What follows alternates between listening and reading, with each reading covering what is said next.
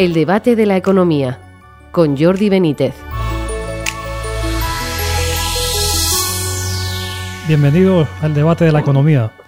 El Gobierno ha decidido centrarse en la vivienda ante la llegada inminente de las elecciones municipales y autonómicas.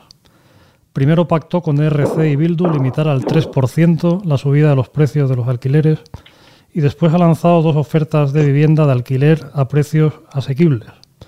La primera relacionada con los inmuebles de la Sareb y la segunda con el alquiler de 43.000 viviendas públicas, tanto nuevas como rehabilitadas, que se financiarán con 4.000 millones procedentes de fondos europeos y del ICO. Todas las propuestas han sido recibidas con un cierto escepticismo.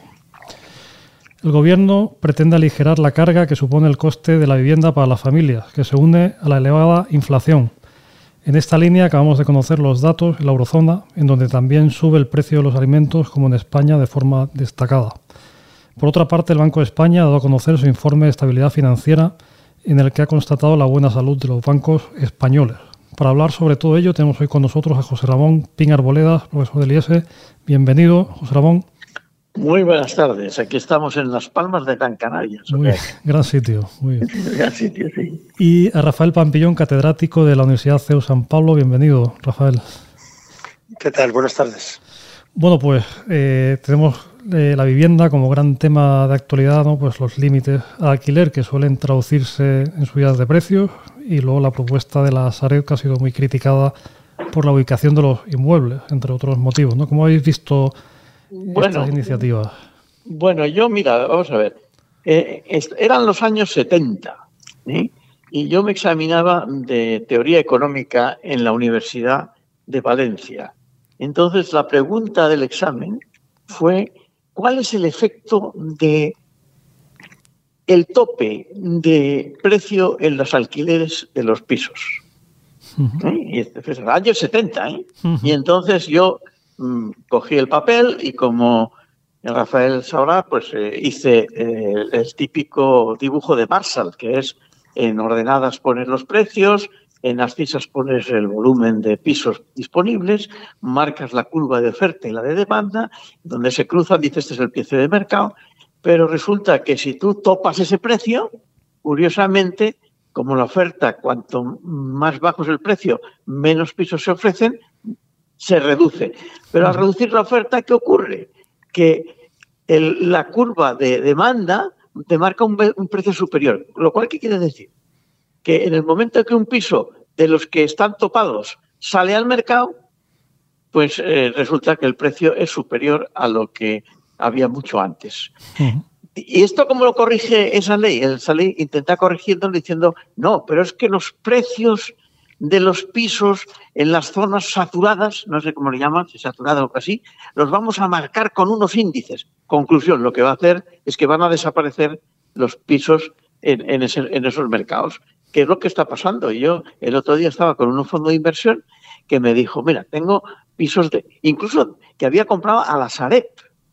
Y entonces, estos por obligación tienes que tener unos cuantos, eh, digamos, eh, un periodo de años o de meses que los tienes que tener en alquiler para luego poderlos vender. Dice, bueno, pues piso que acaba el periodo de alquiler, lo vendo. Los estoy sacando del mercado de alquiler. No me interesa el mercado de alquiler. No porque no gane dinero, sino porque no tengo seguridad jurídica de lo que puede estar pasando. Por lo tanto, los vendo. Y esto es lo que está pasando. Eso desde el punto de vista del tope del precio este. Luego el tema de, los pisos de la Sareb, si quieres, luego lo hablamos. Muy bien. Rafa, ¿tú cómo, lo ves? Sí, profundizando en lo que ha dicho José Ramón, efectivamente, cuando topas por debajo del precio de equilibrio, se produce una reducción de la oferta porque hay personas que no están dispuestas a alquilar sus casas por un precio inferior al que lo harían en una situación de mercado. Y, y por el lado de la demanda, eh, aumenta la, cantidad demandada porque hay más gente dispuesta a alquilar pisos, a comprar menos casas y alquilar porque los precios son más bajos. La diferencia entre lo que demanda la gente y lo que ofrecen los propietarios, pues es, una escasez de, viviendas en alquiler. Y, esa escasez pues lo que hace es que mm, mucha gente se queda insatisfecha porque eh, no, no, encuentra, no, encuentra pisos. Y, los propietarios, como tienen tanta cola para poder... Que, suben los precios. Claro, pues, no, no pueden subirlo porque está prohibido, porque se prohíbe subir los precios. Entonces prevalecen otros criterios, pues, eh, pues la amistad, la familia, pues de un género, de otro, pero ya no es el precio el que determina pero desgraciadamente lo que sí se sabe es que topar el alquiler eh, genera eh, un, un, agravio para los propietarios y parece que se quiere beneficiar a los inquilinos, pero eso no es así.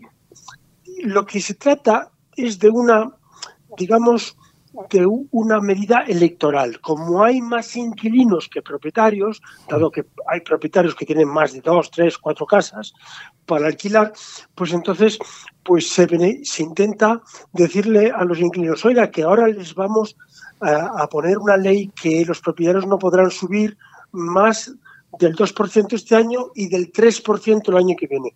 Y claro, si la inflación es muy superior a esa, pues lógicamente supone una pérdida de poder adquisitivo para los propietarios y deciden vender las casas, no ponerlas en alquiler o esperar a que sus hijos se casen para dejarlas eh, eh, sin, alquilar. Y el aumento de, Y, las, medidas que se han anunciado por la, por la, en cuanto a la Sareb y luego hoy también hablaba Pedro Sánchez de, vivienda pública. ¿no? bueno, en principio es aumentar la oferta, eso iría más en la línea o no? vamos a ver, vamos a ver. No se puede hablar mucho porque enseguida te echan en cara eh, que, que, que, eran otras épocas. Pero yo recuerdo un ministro de la vivienda que se llamaba Vicente Mortes, valenciano por cierto, en la época de Franco. Mm. Y, y, este, este dijo, vamos a hacer 300.000 viviendas al año. Y se hicieron. Pero ¿cómo se hicieron? Pero no se hicieron porque el, gobierno construyó unas poquitas, pero la mayoría se construyeron por el sector privado, como tiene que ser. Y, se hicieron. Y, oye, ¿por qué no se han hecho durante estos años 300.000 viviendas que se podían haber hecho al año? Pues porque, porque las políticas que ha hecho tanto el Partido Popular y sobre todo el Partido Socialista, que es el que tiene ahora la pelota entre las manos, pues no favorecen la construcción. Entre otras cosas, también por la reducción de las, eh, por ejemplo, para, licencias, eh, lo que te cuesta, la reducción de, suelo urbanizable, de suelo urbano. O sea, es que llega un momento que a base de poner tantas trabas, al final no se produce porque se encarece demasiado el coste de producción eso es así. Y luego, ¿qué ha pasado? Eh, todos sabemos que esta oferta de 50.000 50 viviendas ya se hizo hace tres años. Y luego se ha descubierto que 14.000 ya están ocupadas, que otras tantas no, no están disponibles porque hay que reformarlas y, y van a contratar a empresas para que las reformen. Y que muchas de ellas no están en las zonas en donde hay, donde hay demanda, porque la SADEP se quedó con ellas precisamente porque no había demanda para ellas, porque si no los bancos no se hubiesen vendido. Por lo tanto, es todo una, eh, como decía Rafael, una oferta electoral que, claro, engañará a quien engañe, pero desde luego al que está un poco alterado, no. Claro, ya, ya eso se une que mucha gente que vive a lo mejor en, en, pueblos de alrededor de Madrid o de Barcelona que, que, ven que los, que los alquileres van a subir menos que, que, lo que están subiendo las, las casas para comprar, mucha gente, pues personas que, que se animan a, irse de, los, de los pueblos y trasladarse a la ciudad, generando así una mayor demanda en las ciudades y mayor despoblación en las zonas rurales. O sea que yo creo que eso que decía Juan Ramón de recalificar el suelo agrícola para convertirlo en urbano, poniendo menos trabas, yo creo que eso es aumentar la oferta. Y todo esto de la Sareb, pues evidentemente no se va a hacer de, la noche a la mañana. Y, a lo mejor, como dice Juan Ramón, eh, José Ramón, pues no, no, se hace en las zonas donde se más, donde más quiere la gente, sino son urbanizaciones que han quedado de ahí tiradas de la época del boom inmobiliario en, en, pueblos donde la gente no, no quiere vivir. O sea que, que todo eso hay que estudiarlo con mucho cuidado y no se pueden alzar las campanas al vuelo porque eh, eso exige un, estudio cuidadoso. Sí, pero además, además ten en cuenta una cosa, que cuando tú haces esa oferta, la gente empieza a pensar, hoy va a haber vivienda. Y entonces pues, se pueden retraer. Y entonces se pueden encontrar con una frustración enorme. Esto que decía Rafael de, oye, es que hay urbanizaciones en, las, en, los territorios de Aragón, estos de las Bárcenas, donde había urbanizaciones que se han quedado vacías, porque ahí no iba a haber Real. En Ciudad Real, o sea, zonas, zonas en donde no hay demanda, claro. Entonces, claro, lo, que eso fue el boom inmobiliario, porque los bancos, recordemos que eh, se, se aliaron con los promotores y ya no solamente daban la hipoteca al, comprador, que eso está muy bien, sino le daban una hipoteca al promotor. Hmm. Que lo que hacía, que, hacía el promotor, construía y decía, bueno, como yo ya tengo el dinero, luego si quiero suspendo pagos o, digo que no puedo devolver eso y, que se quede el, banco con, la organización. Y hubo muchas organizaciones de este estilo, o sea que, o sea que la Salep está precisamente eh, se llamaba banco malo porque lo que tenía no era precisamente bueno.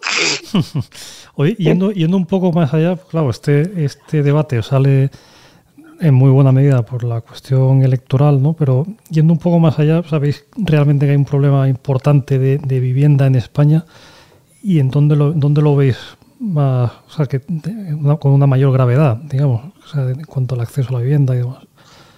Bueno, yo creo que hay un problema de, en este momento, de mucha incertidumbre sobre el crédito, porque los bancos, pues, mm, se lo están mirando mm, todos los créditos con mucho cuidado, porque, bueno, estamos en una época en que los activos financieros, es decir, la deuda pública que tienen los bancos, han, perdido valor porque ahora los tipos de interés son más altos y la deuda que tienen acumulada en sus carteras es una deuda de tipos de interés más bajos y por lo tanto vale menos.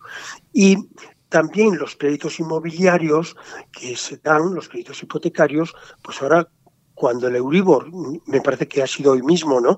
Ha llegado casi al 4%, que es el, dato de referencia para las hipotecas, pues eh, yo creo que la gente, ese es el problema muchas veces, que no hay un crédito eh, de los bancos para poder comprar. O sea, que ese es un primer problema que apunto que pudiera suceder para que la gente pudiera tener eh, y comprar una vivienda.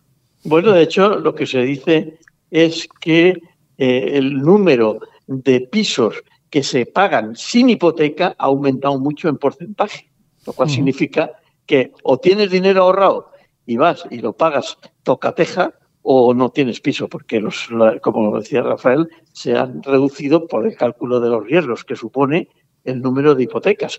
No olvidemos que la ministra de Vivienda, que es eh, medio ambiente, no sé qué, hay vivienda, ha dicho esto será resuelto en 20 años. Palabras de la ministra. O sea, claro, en el 2043 ya estará resuelto. Ya no habrá problema. Ya no habrá problema. Esto está porque a lo mejor ya no hay propietarios ni, ni y probablemente, y probablemente tú y yo ya no estaremos aquí. Eso, está claro. Jordi sí, Jordi sí, pero tú y yo ya no, no lo podremos comprobar. Pero lo, pero lo comentaremos, en el podcast lo comentaremos con quienes estén.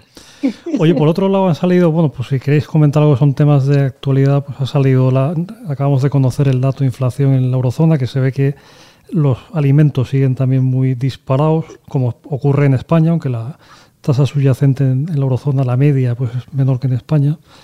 Y luego, por otro lado, el, Banco de España ha publicado su informe de estabilidad financiera, en el que, por un lado, eh, da tranquilidad eh, sobre los bancos españoles, sobre la situación, pensando en lo que ha ocurrido con Silicon Valley Bank y Credit Suisse. Pero a mí me ha llamado también la atención que, bueno, o sea, es lógico esto, ¿no? Pero bueno, hablaban de efectivamente de cómo la subida de los tipos de interés pues impacta más en las familias vulnerables, ¿no? Mm, tanto inflación como tipos de interés, situación de vulnerables, esto como pensáis. Bueno, yo, yo, yo, creo que, por ejemplo, eh, Vamos a ver, la inflación se va a, digamos, a pausar. Va a haber cada vez menos inflación porque el precio de los energías y sobre todo cuando la guerra en ruso-ucraniana se vea que es un impasse y que prácticamente se vea que, al final van a tener que llegar a, un acuerdo entre los dos, pues el tema de los precios de las energías va a ir moderándose y por tanto creo que sí. Ahora, el tema de los alimentos, eh, eh, eh, es que hay que distinguir ahora ya dentro de los alimentos cuáles y cómo. Por ejemplo, porque los alimentos tienen dos componentes, el alimento fresco y el alimento, digamos, elaborado. El tema elaborado es un producto industrial, industrial. Y ese, va, y ese país probablemente se va a ir moderando, porque el industrial lo que ha hecho, lo que ha, hecho ha sido eh, recoger los costes que han subido y que una vez recogidos los costes, pues ya las subidas, no que vaya a bajar el precio, pero las subidas de precio van a ser muy moderadas. Pero el fresco, eh, no olvidemos que estamos en un periodo de sequía. De sequía en toda Europa. En toda Europa, no solamente nosotros, sino en toda Europa. Con lo cual quiere decir que va a ver cómo va a influir eso en el precio, por ejemplo, de las fresas, o en el precio del tomate, o en el precio de, los propios eh, cereales. La, carne, los cereales, porque la carne toma cereales. Todo, eso, y eso, eso es, por lo tanto, probablemente eh, la inflación de los alimentos frescos no se modere y se moderará la inflación de los alimentos, digamos, elaborados. O dicho de otra forma, no compre usted sardinas y compre latas de sardinas. Tendrás acciones tú por ahí. Te conserveras. Muy bien. Bueno, pues, pues tenemos que llegar ya al, final del programa del debate de la economía. Solo nos queda las gracias a José Ramón Piñar Boleda, a Rafael Pampillón y a ustedes por seguirnos y les esperamos en una próxima edición del debate de la economía.